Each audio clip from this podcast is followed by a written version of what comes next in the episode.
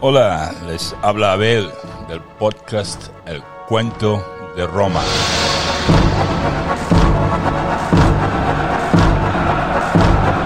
Episodio 24, Postumio vence a los Sabinos.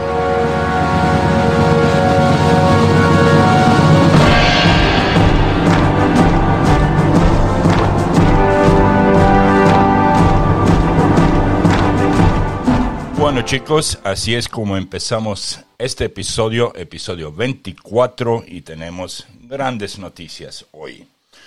Eh, primero vamos a ver las partes de este episodio para que tengan una clara idea de los pasos a seguir. Primera parte, como siempre, palabra en latín, eh, con Rómulo.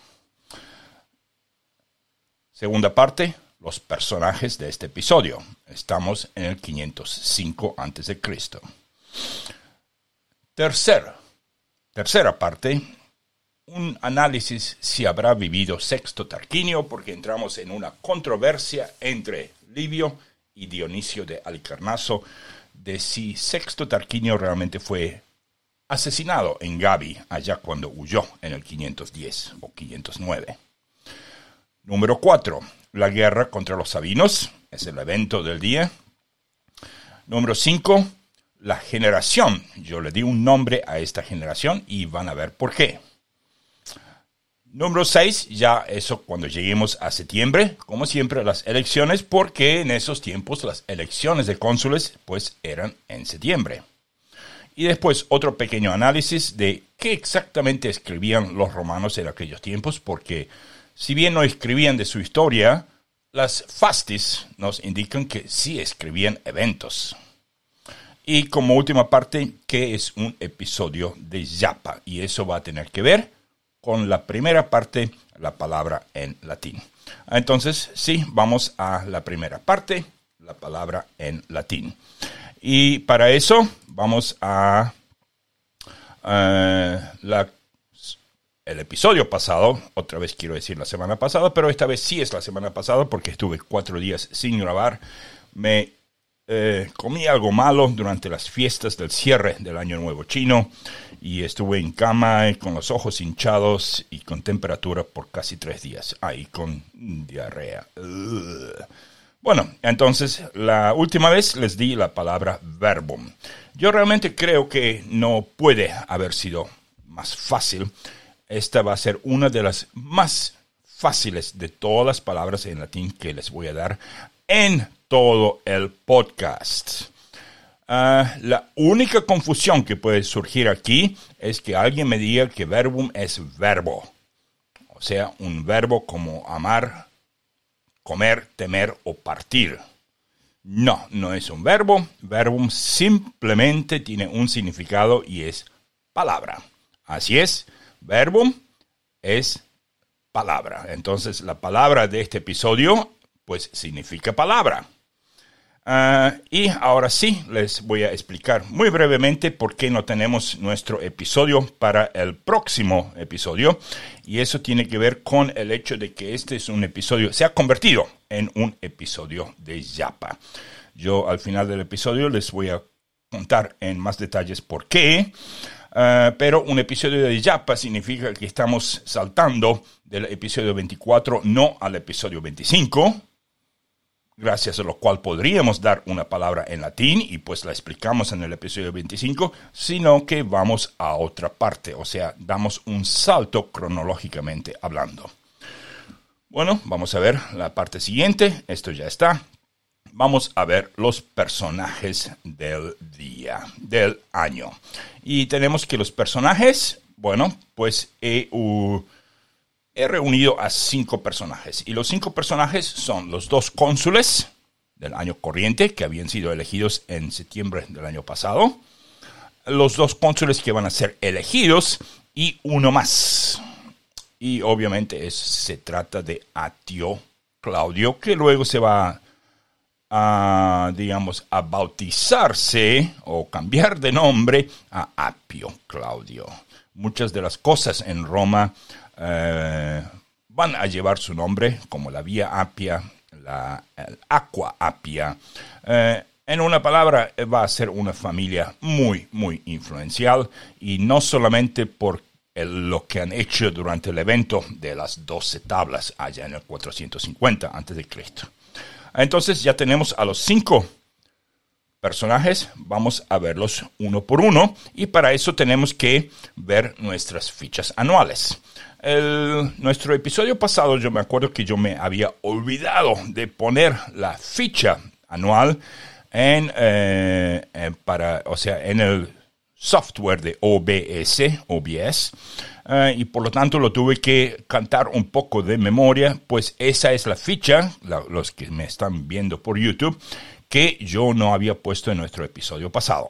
Era el 506, Espurio Larcio y Tito Herminio Aquilino eran los cónsules, y en septiembre pues eligieron a Marco Valerio Voluso y a Publio Postumio Tuberto, y yo les dije que esta era la primera vez que había que hacer, digamos, anuncios para uno llegar a ser elegido, que por primera vez había competencia. Entonces, esa es la ficha del año previo. Vamos a la ficha de este año.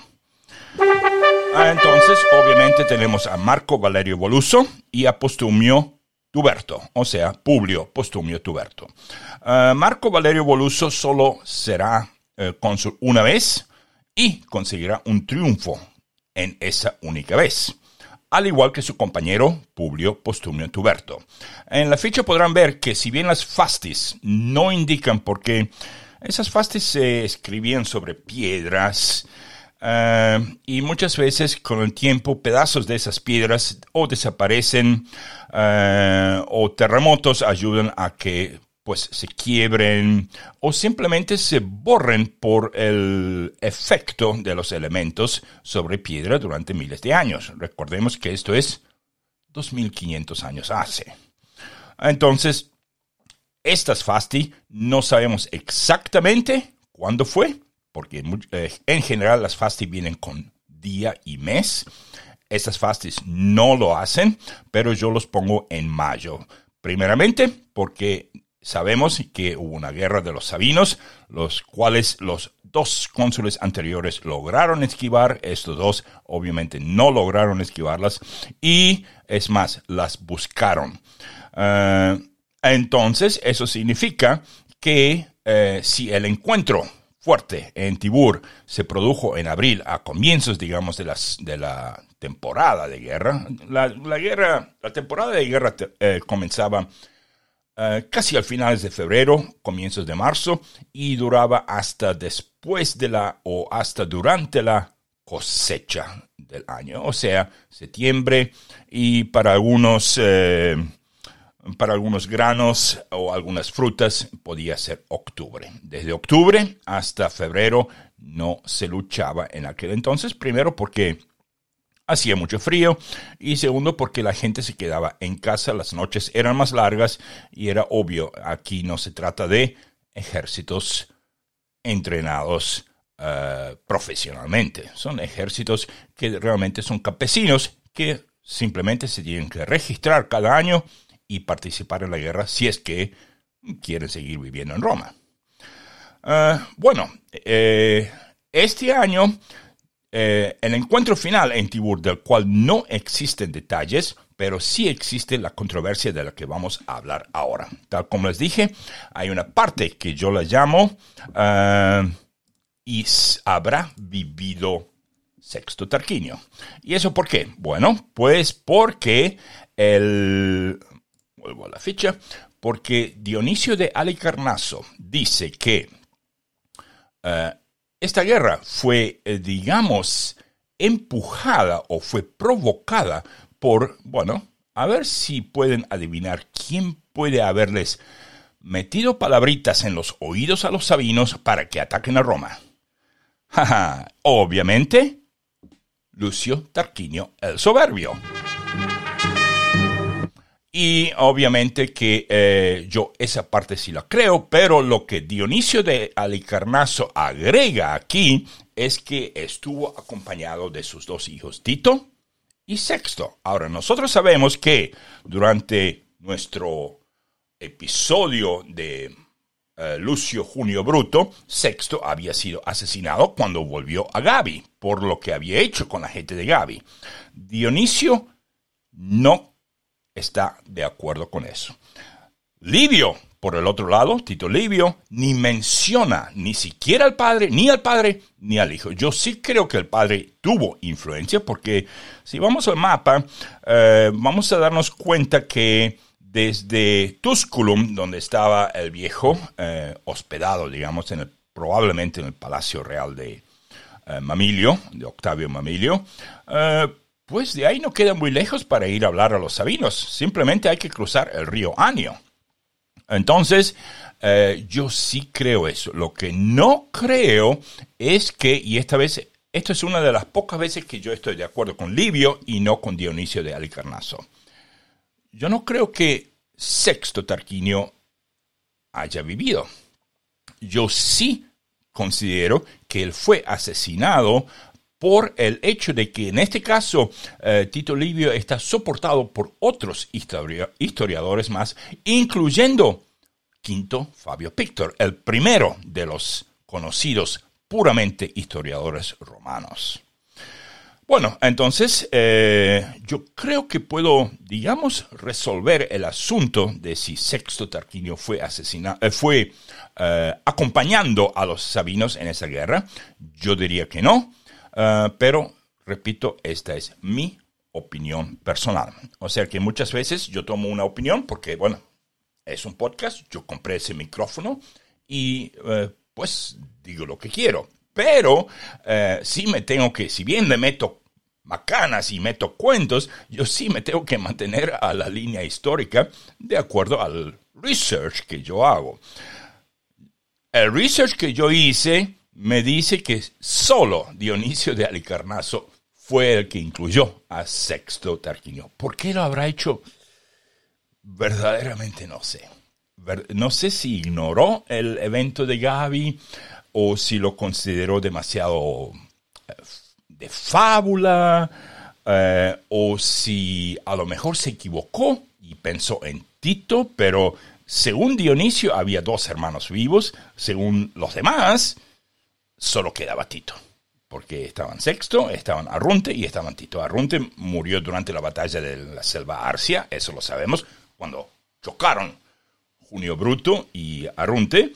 Eh, y eh, Sexto, cuando vieron que las puertas de Roma estaban cerradas, eh, el viejo y Tito fueron pues a Clusium junto con Porcena. Mientras tanto, este Sexto pensó, oh, sí, a mí, me, a mí me fue bien en Gaby. Y se fue a Gaby y obviamente con lo que había hecho, bueno, uno, uno, uno cosecha lo que uno siembra. Así que hizo, hizo cosas muy malas en Gaby y dicen que le abrieron las puertas, lo recibieron primero y apenas se cerraron las puertas de la ciudad de Gaby, muerte. Ah, bueno, entonces vamos a ver cómo seguimos esto. Eh, yo creo que ese asunto está arreglado. Ahora, lo que sí Tarquinio hizo fue, eh, digamos, darles consejos a los sabinos desde qué dos puntos, ambos sobre el río Anio, atacar a los romanos.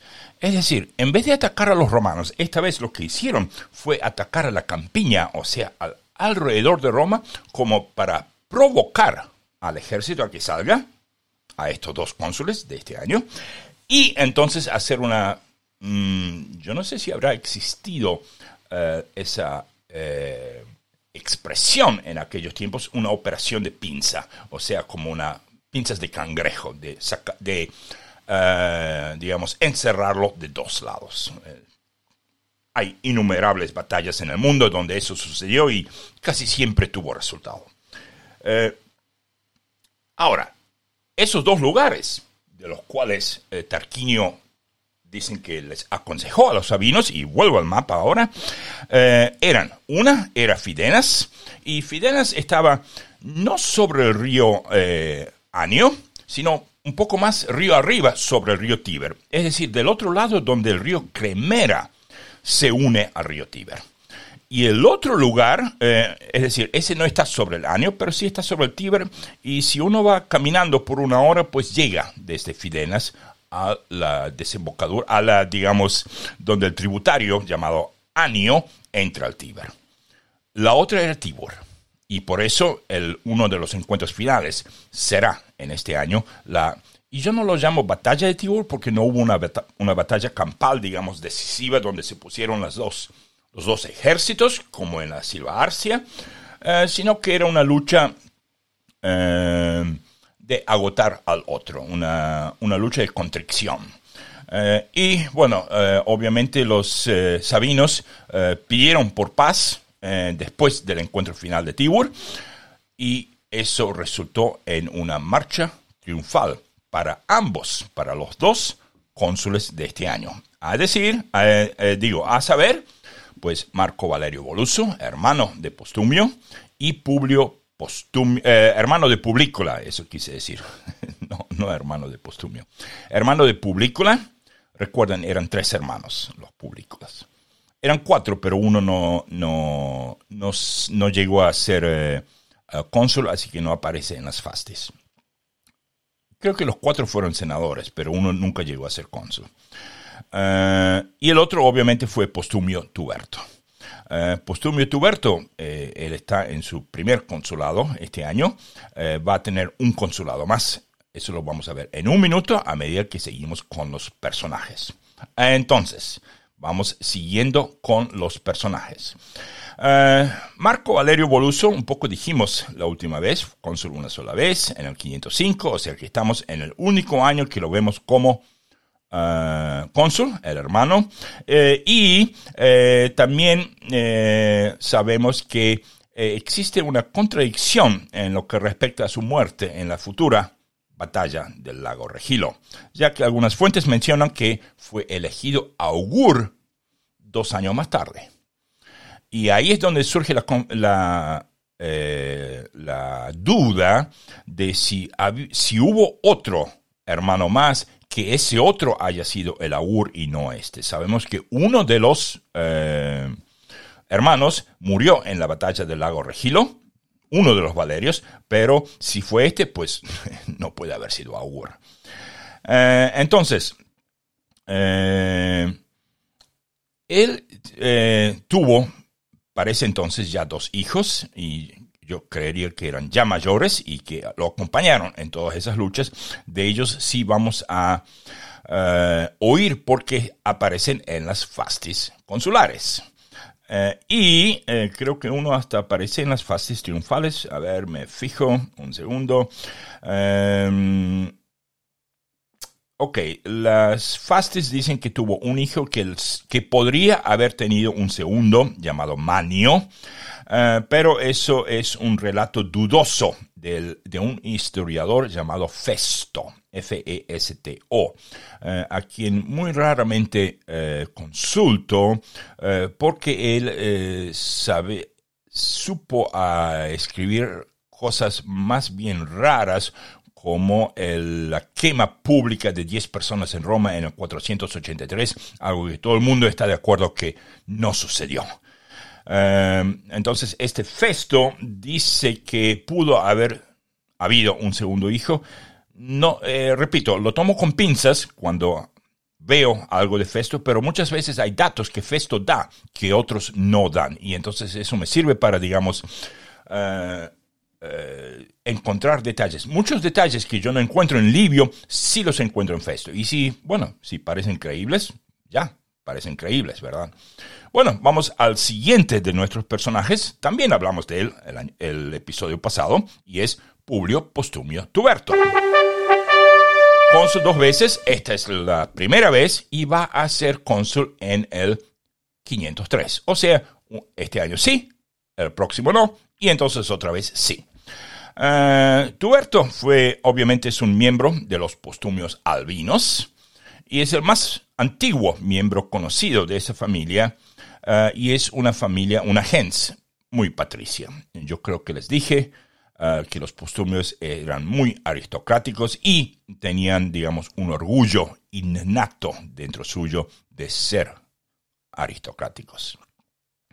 Eh, este hombre será padre del Aulo, del famoso Aulo Postumio Albo Regilense, y obviamente que él va a recibir el, no, el apodo, el cognomen, o sea, el, sí, es como un apodo eh, de Regilense por haber vencido en la batalla de Regilo. Pero en este momento, su hijo Aulo no se llama Regilense. En este momento simplemente se llama Aulo Postumio Albo, porque pues son los postumios albinos.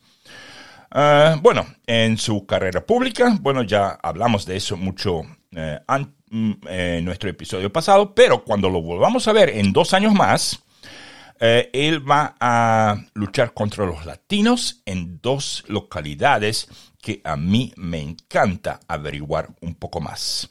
Pomesia y Cora. Y para ir, volver al mapa, eh, vamos a ver dónde podemos encontrar a Pomesia y Cora, porque no queda para el lado de los sabinos. Ajá. Si vamos desde Roma hacia el sur este, en una línea derecha hacia el Monte Albano, hacia Tusculum, todo ese enorme, digamos, complejo de montañas, pues a otra distancia así están Cora y Pomesia, pero Pomesia eh, puede estar mucho más cerca de la orilla, o sea, dentro de la zona conocida como los pantanos o eh, pomptinos, o sea, eh, en latín se llamaban Pomptinas paludes, que significa pantanos pomptinos. P-O-M-P-T. Entonces, de Pomesia no sabemos el. Dicen que arqueólogos dicen que han encontrado vestigios de, o ruinas de lo que podría haber sido Pomesia. Eh, Cora sí sabemos, porque está eh, eh, sobre la ruta que eh, se llamará la Vía Apia Vieja, o sea, no la Vía Apia Nueva, que es una línea muy derechita, sino la Vía Apia Vieja, que la usaron para, eh, por un lado, la usarán para eh, contribuir en la construcción de la Apia Nueva, y por el otro lado, la usarán porque eh, bueno, porque no tenían otra en ese momento y necesitaban de una línea derecha y que no vaya tan cerca de las montañas desde las cuales, pues, enemigos los podían observar desde lejos, sin ser vistos. Entonces, de Cora y de Pomesia vamos a ver en dos episodios más. Eh, si este episodio no fuese un episodio de Yapa. Bueno, ahora sí, volvemos. ¿A quién más tenemos? Eh, bueno, ahora sí, vamos a Atio Claudio. Y Atio Claudio es todo un personaje. Eh, se va a cambiar el nombre a Apio, pero yo me lo imagino un poco como Moisés. Eh, o sea, Valerio Publicola, él ya empezó eh, diálogo con los Claudios, porque los Claudios querían paz entre los sabinos eh, y los romanos. Y si bien eh, Claudio, los Claudios eran una facción eh, muy potente, muy fuerte dentro de los sabinos, esta vez fallaron en convencer al resto de los sabinos, y yo creo que esa es una de las razones por las que Tarquinio estaba metido ahí, pues fallaron en convencer a que los sabinos hagan la guerra. Pero aquí hay otro motivo un poco más siniestro. Pero primero vamos al tema de Moisés. Yo a Claudio, al viejo Claudio, o sea, al eh, patriarca de todos los Claudios que vamos a ver, incluyendo emperadores, eh, yo casi como los veo marchando desde Sabia, o sea, del lugar donde vivían los sabinos, hacia Roma, hacia el sur, derechito, partiendo el río, así como Moisés partió el Mar Rojo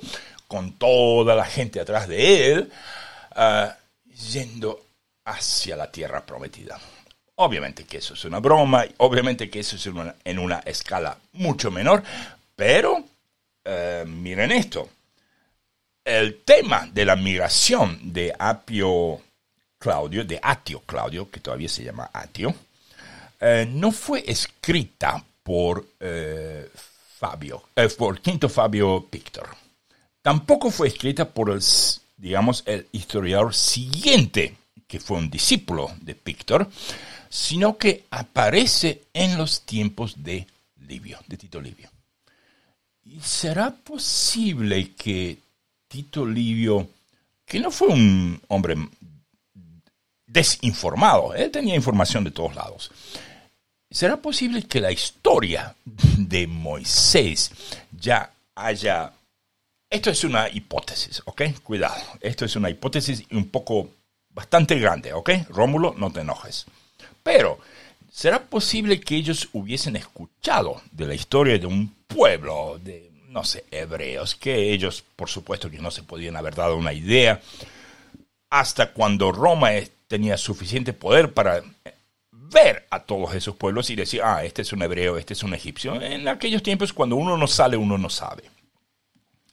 Es tanto así que cuando los ingleses en el siglo XVII, cuando no sabían de, de cómo eran los chinos y escuchaban, digamos, anécdotas de cosas que pasaban en China, entonces los pintores ingleses, británicos, cuando, ese era un tiempo cuando empezaban a tener el imperio británico con sus naves, eh, y si, hacían pinturas de lo que oían que sucedía en China y todos los personajes que ellos dibujaban eran de fisionomía blanca porque no tenían idea cómo se veían chinos.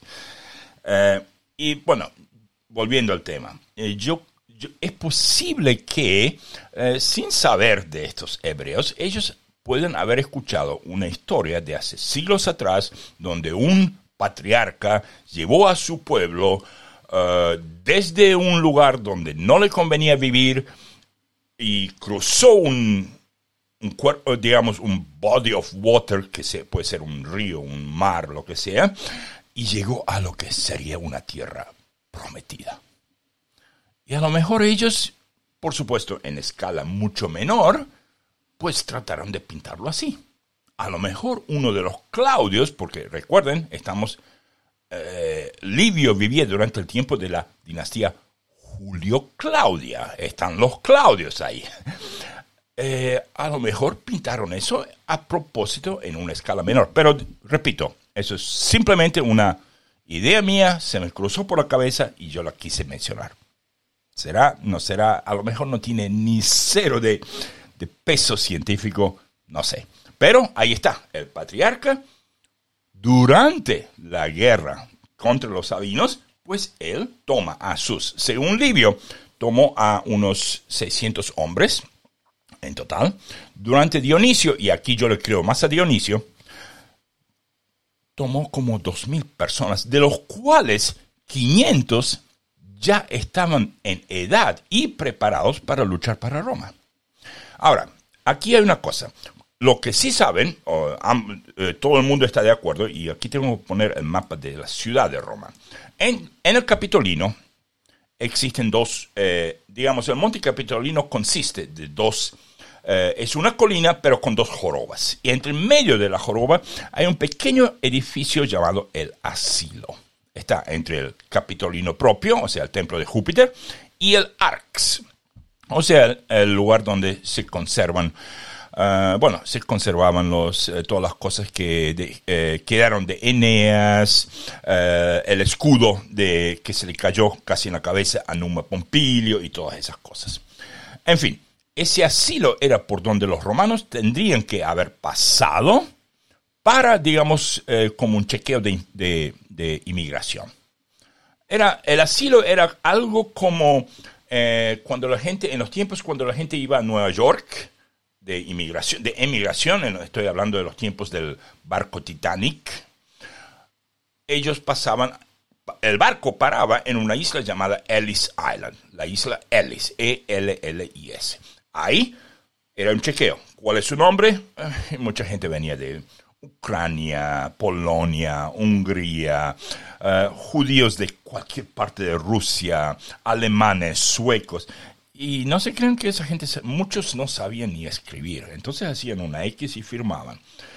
Ah, se les chequeaba la salud, se les preguntaba si tenían que saber el nombre, el nombre del primer presidente de los Estados Unidos. Todo el mundo se, se aprendía George Washington, George Washington, George Washington. Eso se lo tenían que aprender.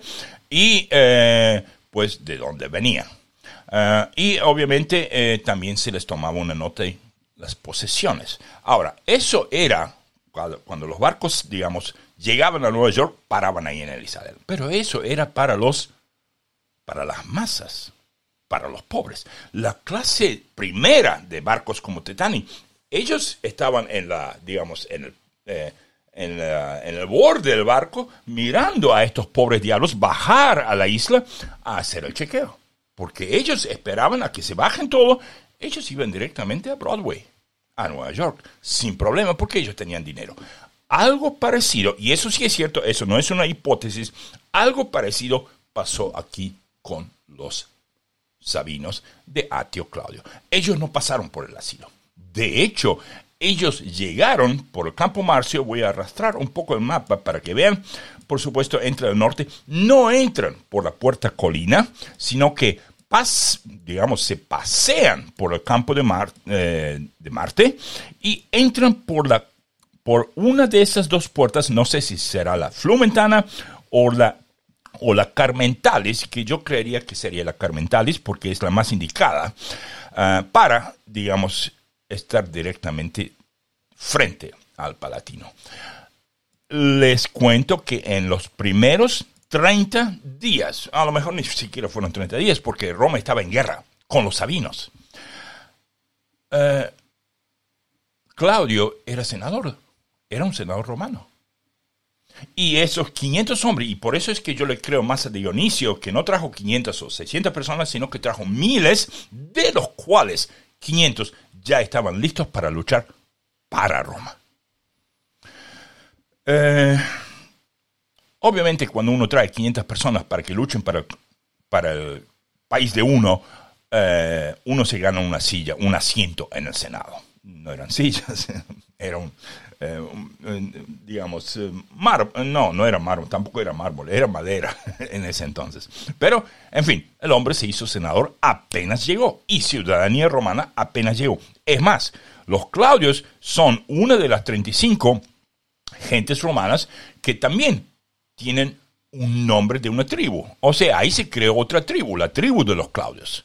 Existe la tribu y la gens de los Claudios. Solamente 35 de los, yo diría mil y pico, de apellidos romanos tienen su tribu. Solamente 35. Los Claudios son unos de esos y fueron añadidos en este año. En el, si usted se fija en las fechas, cuando cada una de las 35, porque todavía no estamos, van a ser, va a ser durante el tiempo de las guerras púnicas, que se completan y ya no se agregan más. Pero en el 505, la única tribu que fue añadida, los Claudios. Eh, y obviamente eso, eh, al margen de si llegó como Moisés o no, eh, él incrementó el eh, poder de Roma con sus eh, con sus con sus ah sí además de los de no además perdón de esos 500 luchadores 130 eran ecuestres o sea jinetes a caballo eso le servía a Roma muchísimo. El hombre no era pobre, el hombre emigró con muchas cosas y es por eso que durante los dos años anteriores, mientras estaban dialogando y preparando eso, él vendió tierras bien al norte, cerca de, para el lado de Reate, y ahora necesitaba de tierras. O sea, él no vendió para llevarse el dinero e ir a comprar como como él estaba con el gobierno y como sus muchachos iban a luchar para el gobierno de Roma, ellos iban a conseguir esas tierras. Y aquí es donde viene la parte un tanto siniestra de la llegada de Antio Claudio. El verdadero por qué esa guerra sabina. ¿Y por qué? Porque, vamos, los romanos pudieron haber vencido a los sabinos en dos días y ya. Pero no, arrastraron esa guerra por un año más como van a ver que esa guerra no termina este año, va a terminar el año que viene. En cualquier lugar que se fijen, esa guerra contra los sabinos dice del 505 al 504. No es una guerra de un año, a pesar de que no tiene batallas establecidas. Y eso es precisamente porque Roma, presten atención, se puso de acuerdo con los Claudios para que saquen o, eh, digamos, le quiten tierras a los eh, fidenenses, o sea, la gente de Fidenas, y se la den a los Claudios. Porque es la parte donde los Claudios obviamente serían más dispuestos a defender, queda entre Roma y los Sabinos, y bueno, es muy lógico. Entonces, ahí yo creo está la verdadera razón de la lucha de esta guerra. Bueno, vamos a ver qué más tenemos. Otro personaje más. Eh, tenemos y bueno, entonces vamos a la ficha anual. Y aquí tenemos que después de esa batalla en Tibur eh, hay una marcha triunfal. Es una marcha triunfal. Eh, una de las primeras del... ok, lo que quiero decir es esto. Durante los cinco años que viene va a haber marchas triunfales cada año. Pero no hubo el año anterior y no hubo el año anterior. O sea, como dos años los romanos sin fiestas, sin marchas triunfales. Esta marcha triunfal valió la pena verla. Y bueno, con eso llegamos ya a septiembre. Y eso significa que tenemos elecciones. Y eh, en elecciones tenemos a los dos últimos personajes de los cinco de los cuales vamos a hablar hoy. Obviamente que a ambos ya los conocemos. Son Publio, Valerio, Publicola y Tito, Lucrecio, Tricipitino. O sea que después de Marco, Valerio, Voluso, llega su hermano otra vez, Publio Valerio Publicola. Antes de eso, estaba él, o no, estaba, por dos años no, no fue, digamos, no fue cónsul, porque estuvo Espurio Larcio, después su hermano y otra vez él. La única, digamos, connotación que le podemos dar a esto, porque la guerra está, o sea, la guerra está activa, ellos suben, inmediatamente se tienen que ir fuera de Roma a ver qué pasa con la lucha. Pero lo único que realmente vale la pena notar aquí es que ambos, tanto Publio Valerio Publicola como Tito Lucrecio Tricipitino, están teniendo el último de los consulados que van a tener. En otras palabras, Publio Valerio Publicola, según las fastis consulares, tenía cuatro consulados, o sea, fue cónsul cuatro veces. Está, este año es su número cuatro. Tito Lucrecio Tricipitino, repito, según las fastis consulares, tuvo dos consulados. Este año es su segunda vez. O sea que ambos el año que viene no los vamos a ver. Es decir, sí los vamos a ver en el 504 porque están elegidos aquí en septiembre, pero cuando lleguemos en el futuro, cuando las elecciones no se hagan en, eh, digamos, septiembre, que es algo, no sé, raro para mí. Perdón. Eh, entonces, sí vamos a tener un poquito más paridad entre elecciones y el, digamos, la ficha que trae el año desde, digamos, enero, febrero hasta diciembre. Pero como ahora estamos en la época que, los, que las eh, elecciones son en septiembre, que calculo yo que es por el tema de las cosechas, pues siempre cada año tenemos pues dos cónsules. Eh, entonces, vamos a ver si encontramos algo que no hayamos dicho de estos dos cónsules. Vuelvo a poner la ficha anual. Y después de... Veamos. Eh, ok, eh, de Publio Valerio Publicola, este año, ¿ustedes se acuerdan que él estuvo, eh, que yo les conté que el año después del ataque de Lars Porcena, eh, él estuvo muy contento porque el hombre ya es viejo, ¿no? Eh, cuando recibió a su hija, obviamente llamada Valeria, de regreso de Clusium. Bueno, eso fue en el 507, o sea, ya, ya, pasaron dos años. Y en estos dos años algo sucedió. esa muchacha que primero fue agradecida, eh, digamos, de una, por esas cosas de la vida, ella en esos dos años se puso a pensar en el por qué ella fue eh, liberada. Eh, no porque sea una filósofa, eh, tampoco por el hecho de que ustedes probablemente se acuerdan que ella, cuando Lars por cena le preguntó si ella quería que las muchachas se fueran libres o que los muchachos se fueran, que ella eligiera, ella dijo que los muchachos, que, les dé libertad a los hombres porque ellos pueden ser guerreros, las mujeres no lo pueden hacer. O sea que estamos hablando de una mujer joven eh, que no se dedicaba simplemente a coser y cocinar. Era una, era una muchacha que pensaba en sus alrededores, observaba y pensaba. Este año tenemos algo un tanto fascinante de lo que le sucedió. Resulta que ella, de tanto estar pensando y metiéndole eh, preguntas a todo el mundo, un poco como que fastidió a su propio padre. Y cuando él fue elegido, que acabamos de ver en septiembre, eh, ella estaba, eh, se había puesto un poco sarcástica con el tema de la elección de su padre, a pesar de que en el al frente al público ellos se probablemente se cuidaban, si, bien era una ciudad de casi 100 mil, no sé, hasta si fuese una, un poblado de 50 mil personas, uno tiene que, digamos, mantener una imagen afuera de la casa eh, apropiada para que la gente no hable. Y sobre todo, más, y más aún si estamos hablando de pueblos latinos, ¿ok?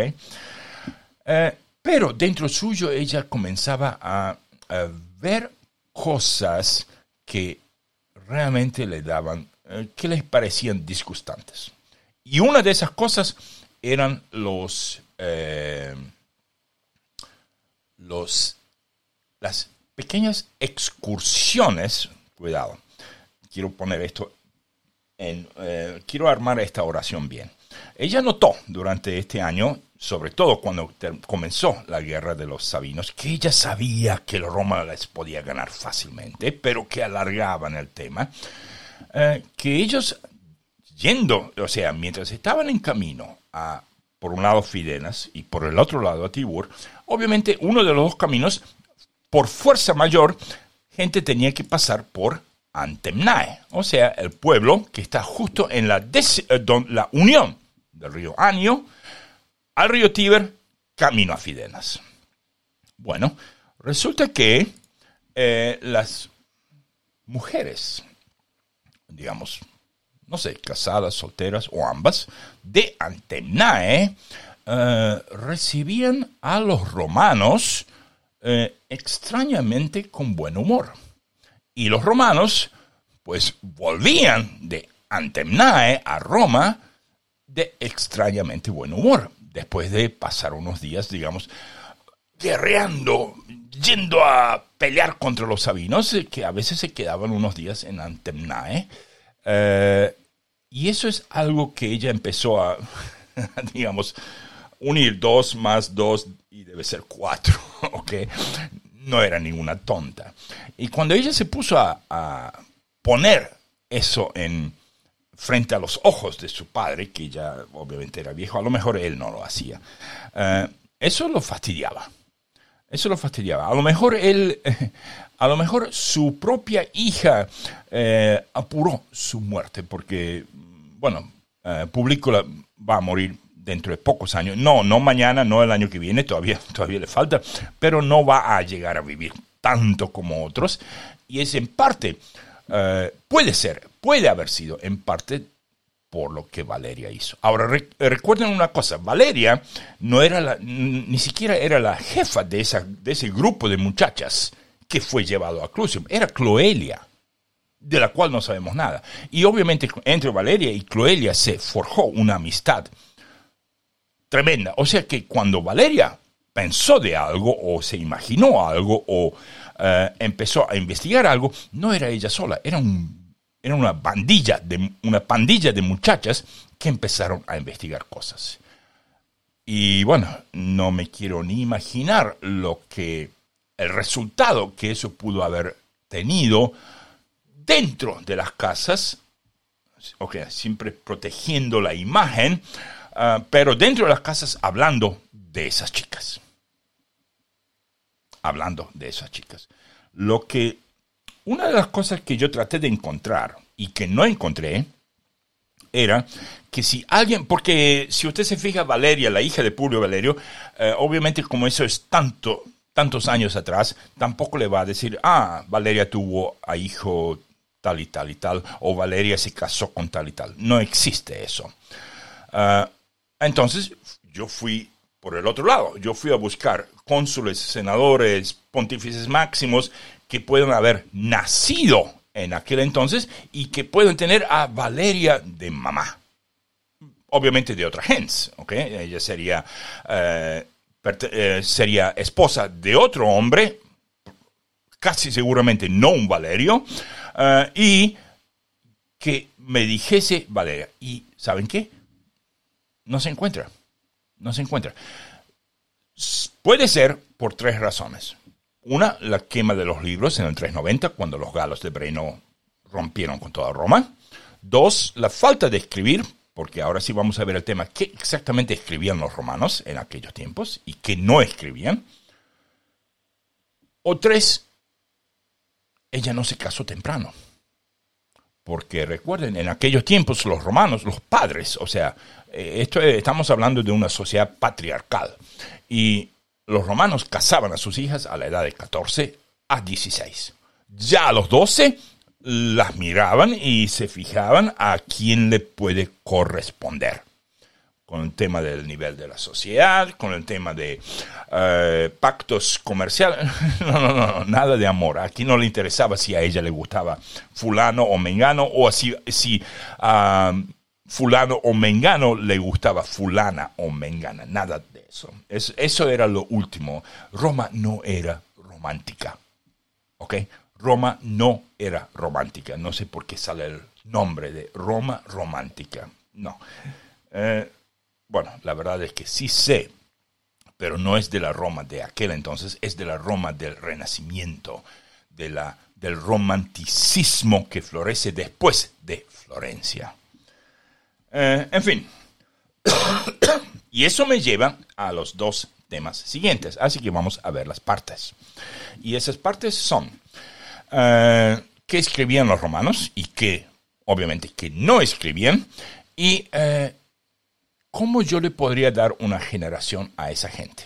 Digamos, yo voy a tratar de darle una generación, así como nosotros hoy tenemos los millennials, la generación X, la generación en Estados Unidos existe la generación de los baby boomers, que eran los muchachos que volvieron de la Segunda Guerra Mundial, hambrientos y llenos de todo, y obviamente hicieron bebés ah, por derecha y por izquierda, y entonces eso creo que durante varios años, porque estaban en guerra, no había bebés y entonces de pronto había bebés. Y obviamente que el Estado les ayudó con eh, creando eh, casitas suburbanas y todo eso. Eso eran los baby boomers, la generación de los 80, la generación de los hippies. Eh, todo el mundo, a veces generaciones abarcan, digamos, un nivel mundial. Yo creo que va a existir una generación llamada la generación del coronavirus. Vamos a ver.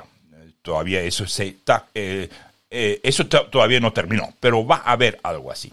Pero de todas maneras, en Roma yo voy a tratar de que cada, digamos, 10 o 12 años a 20, porque es una generación es cuando los padres eh, empiezan a producir, eh, a producir offspring en inglés, o sea, a la generación siguiente, pero también está en el medio los otros que están, son muy pequeños, no cabe ni de un lado ni del otro. Así que cada generación no abarca 20 años, porque están los que están en el medio también, sino que abarca 10 si los padres empiezan a procrear a los 20. Si los padres empiezan a procrear a los 30, generaciones cambian de nombre cada 15 años, no cada 30. Es, siempre es así. Ahora, ¿qué pasa con que está entre medio de ese, digamos, hay un 0, hay un 30, y yo digo que hay un 15 entre medio, bueno, esa es otra generación, porque están demasiado lejos del 0 y demasiado lejos del 30, ellos son su propia generación. Y entonces, ¿qué pasa con el que está entre el 0 y el 15? O el que está entre el 15 y el 30. Bueno, en esos casos, uno lo pecha o para un lado o para el otro. Tampoco vamos a crear generaciones cada cinco años, porque eso sería ridículo. Pero sí, normalmente yo quiero crear un nombre como para yo recordarme y para ayudarles a ustedes a recordar esa generación por un nombre eh, cada 12 años. ¿Por qué? Porque gente procreaba en un promedio cada 24 años. Obviamente las mujeres tenían hijos a los 16, 17, eh, pero los hombres, eh, bueno, a los 20, 25, lo que fuese. Algunos eran padres a los 17, obviamente. Entonces, ¿qué yo por varias semanas estuve pensando qué nombre darle a esta generación. Y eso también es una hipótesis mía, no existe, pero yo la voy a llamar así. Esta generación la voy a llamar la generación Larcia. Y cuidado, Larcia con S, no con C. O sea, que no estoy hablando de Larcio como espurio Larcio, no estoy tratando de asociar a esa generación con etruscos de parte de Espurio Larcio, sino Larcia con S de Lars Porcena. En el 508, Lars Porcena atacó. Si bien tomó Roma o no tomó Roma, no nos interesa en este momento porque estamos hablando de esto. Lo que sí importa es que esta generación o bien vivió durante el, digamos, durante la victoria contra las Porcena o bien vivió bajo el amparo o el gobierno de Lars Porcena. De cualquiera de las dos maneras, ellos están vinculados con Lars Porcena. Porque recuerden, eh, a ver, recuerden una cosa. Estamos en el 505. La república oficialmente cayó en el, digo, empezó, la monarquía cayó en el 510. O sea que únicamente los que nacieron después del 510 son puramente republicanos. Eso me lleva a la siguiente oración. 5 más 5, 10. Cualquiera que tuviese en este momento, en el 505 a.C., cualquiera que fuese 11, que tuviese 11 años o más, vivió más tiempo en la monarquía que en la república repito, cualquiera de 11 años o más, en este momento vivía más bajo la monarquía que bajo la república, porque vivía 6 años de monarquía, 5 años de república. Obviamente con los años, a medida que años pasan, eso se va a borrar, así como, eh, no sé, así como lenguas mueren y se borran. Es un proceso. Eh, o sea que todos estos senadores, Postumio, Valerio, Horacio, eh, Lucrecios, ellos estaban haciendo algo. Ellos no salieron de la nada ahora que sale la República. ¿Qué hacían ellos en el tiempo de, en el tiempo de Tarquinio? Ellos no estaban, digamos, haciendo pan. Ellos tenían puestos, tenían sus negocios, tenían intereses y tenían una relación con el gobierno regal, o sea, con el gobierno monárquico. ¿Qué hacían?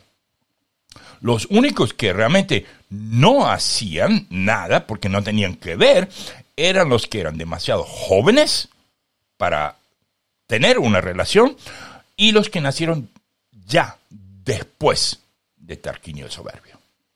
Es por eso que el evento más grande en esta, eh, digamos, generación es Lars, Porcena. Y desde ya les digo, eso fue 508. O sea que eso vamos a hacer seis años para un lado, seis años para el otro. Entonces, la generación Larcia con S, yo la voy a considerar y yo la voy a llamar así, todos los nacidos entre 508 ah, más 6, 514, 515, hasta pues el 500. La próxima generación obviamente ya tiene nombre. Es la generación del lago Regilo o la generación regilense. Son los que cuya vida va a crecer oyendo constantemente de lo que pasó durante el lago Regilo.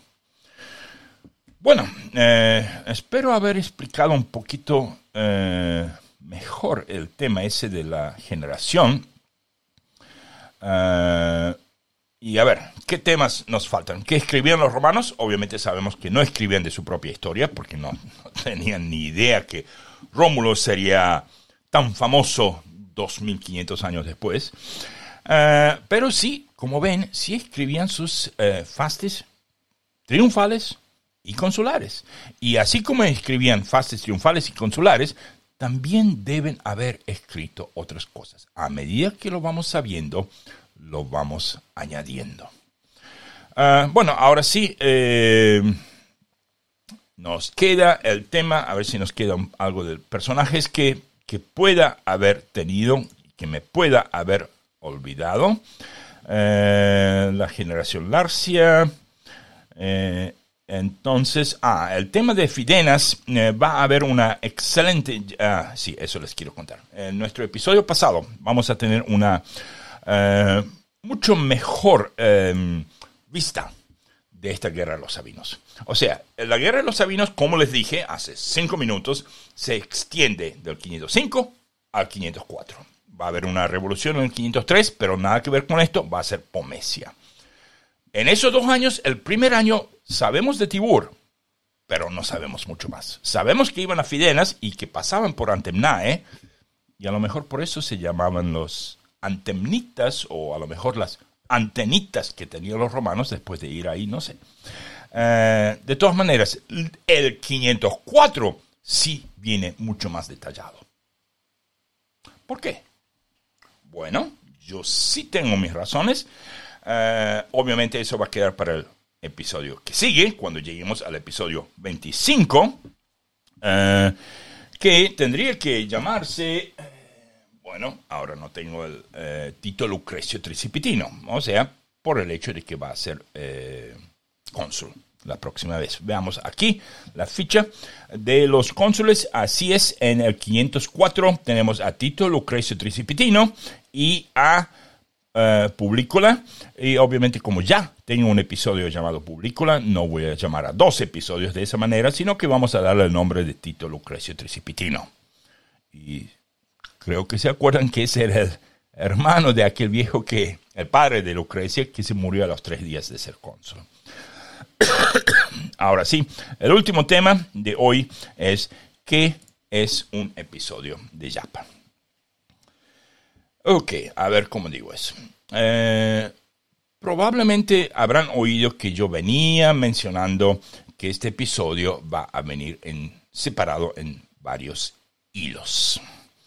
Ah, y esos hilos es como, yo lo dije una o dos veces ya, ah, es como uno leer dos libros, si yo tengo dos libros en mis manos y digo, quiero leer ambos libros, pero tampoco quiero leer uno entero y después pasarme al otro porque a lo mejor cuando termine este no quiera ni, ni abrir este otro, sino que voy a leer 100 páginas de este libro y después 100 páginas de este otro y después vuelvo aquí y otra vez aquí.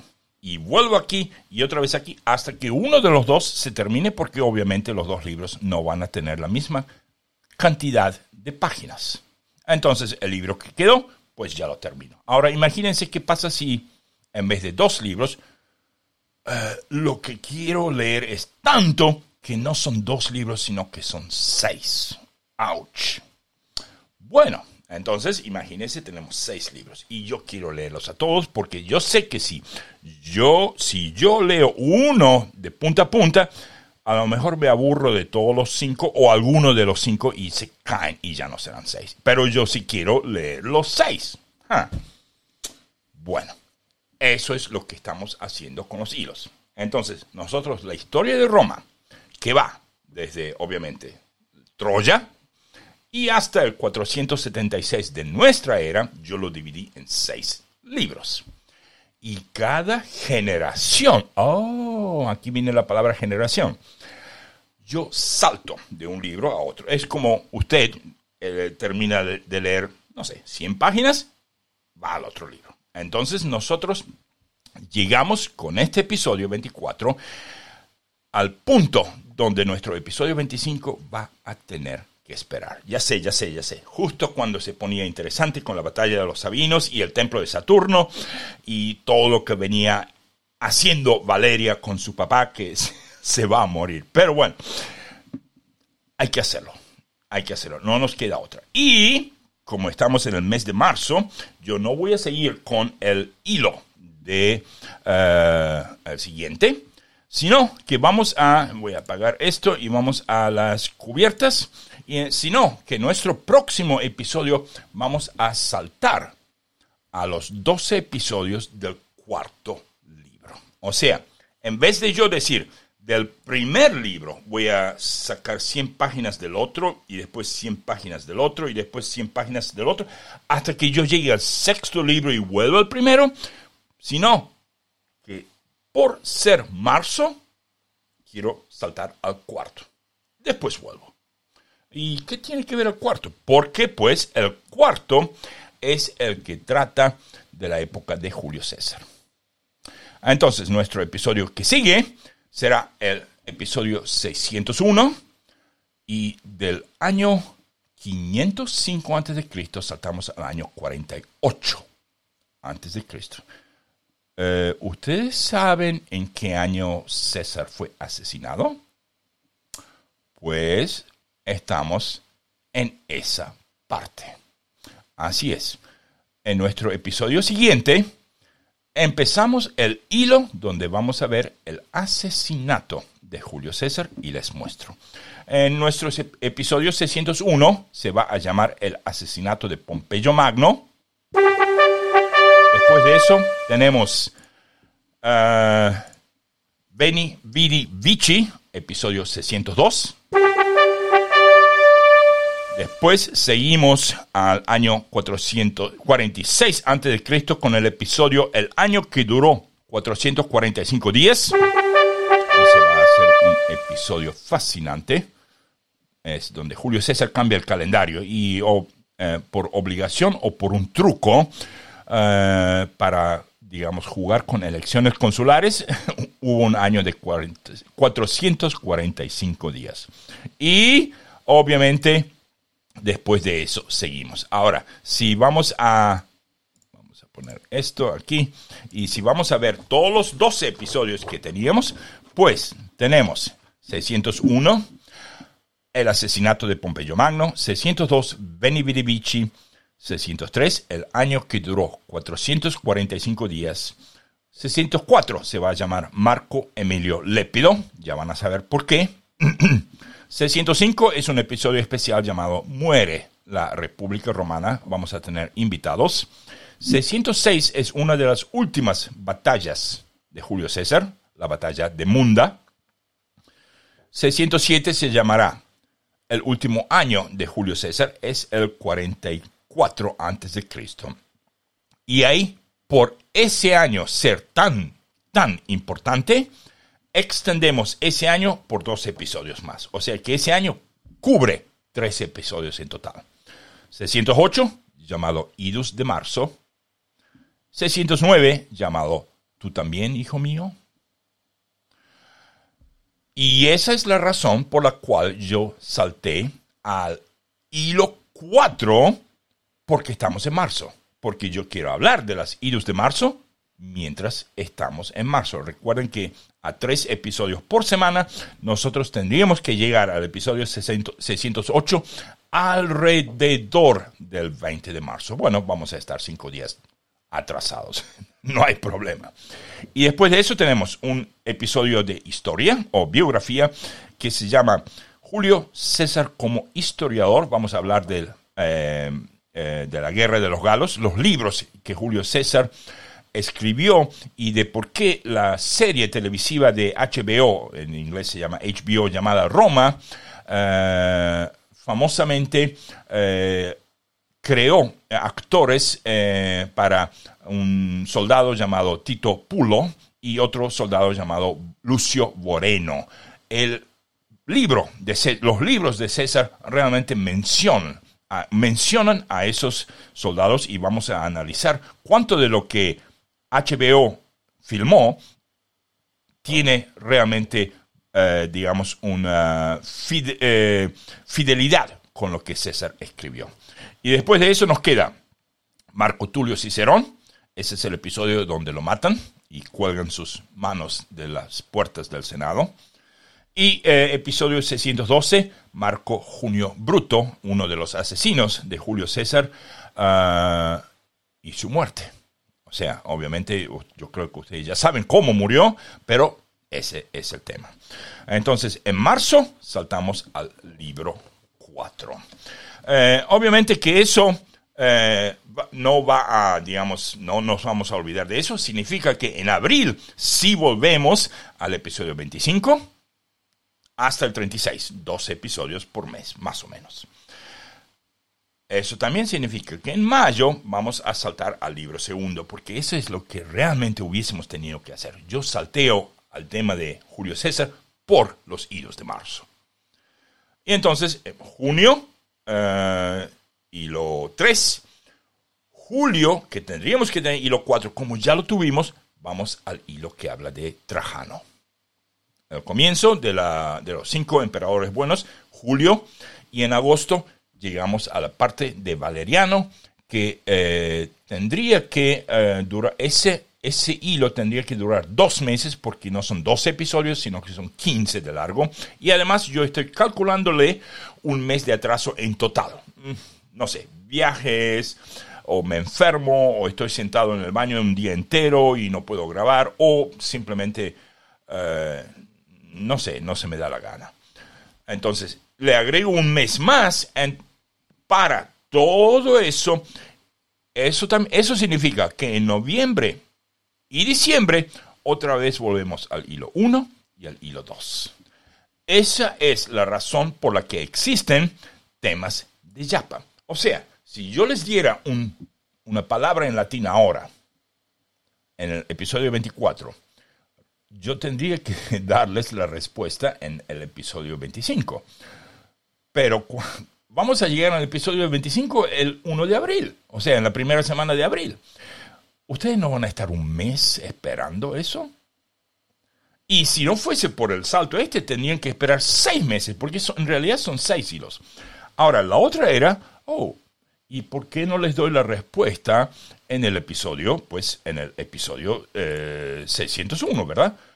Ah, pero eso realmente no tenía sentido porque entonces uno se volvería, volvería loco. Espera, espera, espera. En el 24 me dio la palabra esta y la explica en el 601. ¿Cómo es eso? Entonces todo el mundo se quedaría confundido. Entonces, los episodios de Yapa, o sea, los episodios donde termina un ciclo de 12, una generación, y empieza otro, otra generación, pues no llevan palabra en latín. Eh, o sea, si explico la palabra en latín del episodio pasado, y si nuestro episodio 601 va a tener, digamos, una, eh, una palabra nueva, pero no voy a decir, ah, la última vez tuvimos eso, eso porque no funciona. El episodio 600 es parte de otra generación. Eh, bueno, también espero haber eh, explicado eso. Eh, también quiero darles las gracias a, todos nuestros Patreones. Voy a tratar de mencionar menos el tema de Patreon. probablemente yo hablé un poco con mi mujer, un poco con Jesús Ángel de Laredo y sobre todo con mi propia conciencia y me doy cuenta que estoy hablando demasiado del tema de Patreon. Si se quieren unir, está bien. Si no se quieren unir, también está bien. Eh, lo que sí les quiero decir es que vamos a, digamos, bajar los precios.